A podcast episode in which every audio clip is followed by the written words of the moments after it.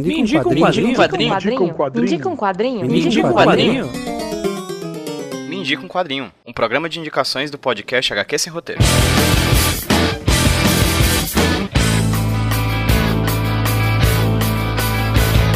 Yes, this is the campaign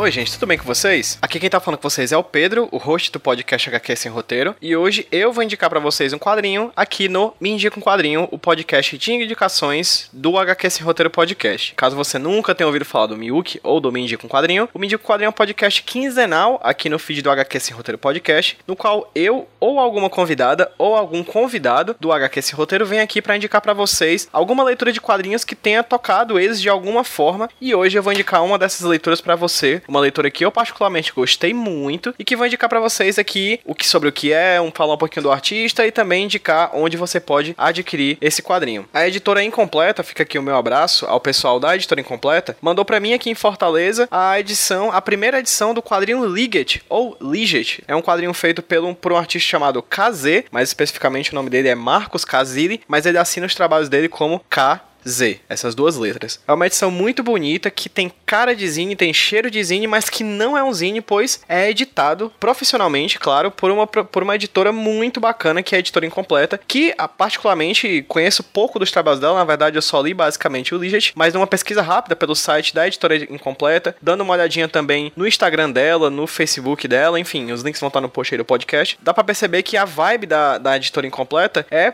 focado principalmente nessas publicações de formato independente, focadas no experimentalismo do papel, uma coisa de grampo, uma coisa focada em revistas, em revistas. E isso é uma coisa importante para se falar sobre a editora incompleta. O trabalho, pelo menos nesse Liget aqui que eu tenho em mãos agora, é, um, é uma revista que tem a pretensão de ser semestral, ou seja, de seis em seis meses, o Marcos Casiri vai lançar uma edição nova do Liget com histórias novas, num traço que é bem característico dele. Sobre o que se trata, essa primeira edição, ela traz sete histórias. A primeira delas é Estúpido Parte 1, A Era dos 16 Bits, A Caixa, Um Dia, Music When the Lights Go Out, Crayonest, Estúpido Parte 2 e uma micro história que aí eu vou dar uma ênfase inicialmente nessa micro história final, que é uma história sobre o autor. Na verdade, sabe quando a gente pega aqueles livros que a gente vai diretamente para a orelha do livro para saber quem é o autor, quem, de onde ele vem, qual o nome dele, a idade, enfim, o que que ele produz? Bem, essa parte de apresentação sobre quem é o autor foi feita também em formato de quadrinhos pelo próprio Marcos, em que ele narra um pouquinho sobre a, traje a trajetória dele com as histórias em quadrinhos e um fato se destaca, é o fato dele em 2016 ter entrado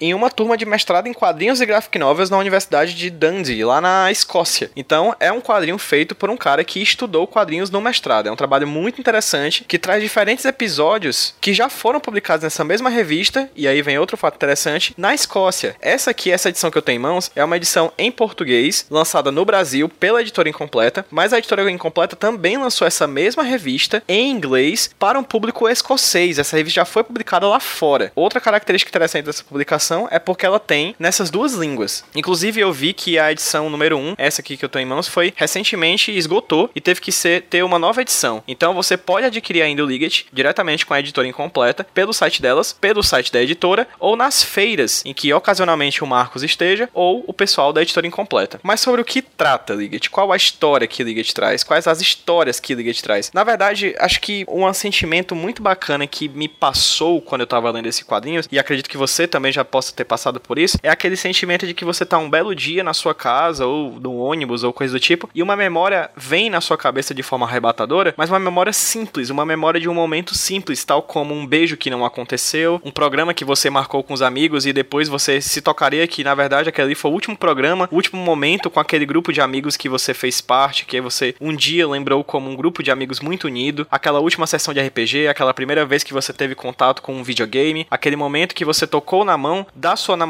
ou do seu namorado pela primeira vez, o Liget é exatamente sobre esses momentos. Esses momentos fugazes, esses momentos banais, bobos, que de vez em quando assolam a nossa memória e que fazem a gente perceber que a nossa vida, na verdade, é uma série de acontecimentos, um atrás do outro, e às vezes esses banais, bobos, que têm grande significado, são atropelados por diversos outros maiores e que talvez nem tenham tanta importância assim. É profundamente sobre isso que trata Liget. É uma HQ despretensiosa. E despretensão é exatamente a força dela. É um quadrinho que despretensiosamente é muito bem desenvolvido, é um, é um quadrinho que despretensiosamente traz narrativas muito interessantes, é um quadrinho que despretensiosamente tem uma edição despretensiosa, o que necessariamente acaba também influenciando no barateamento do preço dela. Caso você vá agora no site da editora incompleta, você vai, por exemplo, adquirir o primeiro volume da HQ por 15 reais, o que é um preço muito bacana e que traz essa característica da simplicidade da própria obra. É um quadrinho que dá vontade de você olhar pela janela do ônibus, é um quadrinho que dá vontade de você prestar atenção nas despedidas e, nas, nos abraços das pessoas que chegam no aeroporto. É um quadrinho que te faz prestar atenção, talvez, no maravilhamento da primeira vez que você jogou o que viria a ser o seu jogo favorito na vida. É um maravilhamento das coisas bobas, das coisas banais. Então, Liget se posiciona estrategicamente em um local muito interessante, em uma sociedade em que, por exemplo,